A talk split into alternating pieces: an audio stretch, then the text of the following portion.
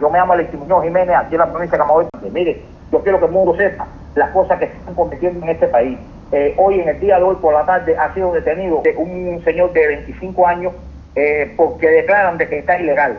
Cuando él lleva eh, aproximadamente 20 o 20 y pico días, un mes, en, uno de los municipios de su propia provincia, en casa de su esposa, porque está buscando la forma de poderse instaurar en ese lugar, instalar en ese lugar para hacer los cambios, y ha sido detenido por el régimen castrocomunista, por la policía castrocomunista. Lo tienen detenido en el grande ilegal. ¿Cómo es posible que un ciudadano nacido en esta isla esté acusado de ilegal?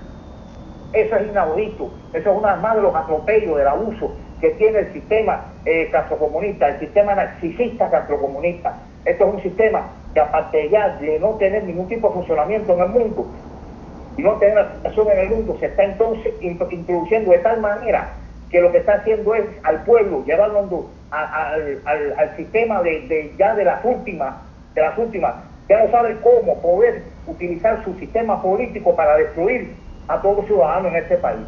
Hasta ilegal ya uno está en su propio país. Si va para La Habana está ilegal, en el mismo municipio está ilegal. Hasta las cuantas van a seguir los casos rigiendo en este sistema. Y entonces hablamos de terrorismo, hablamos de otros países.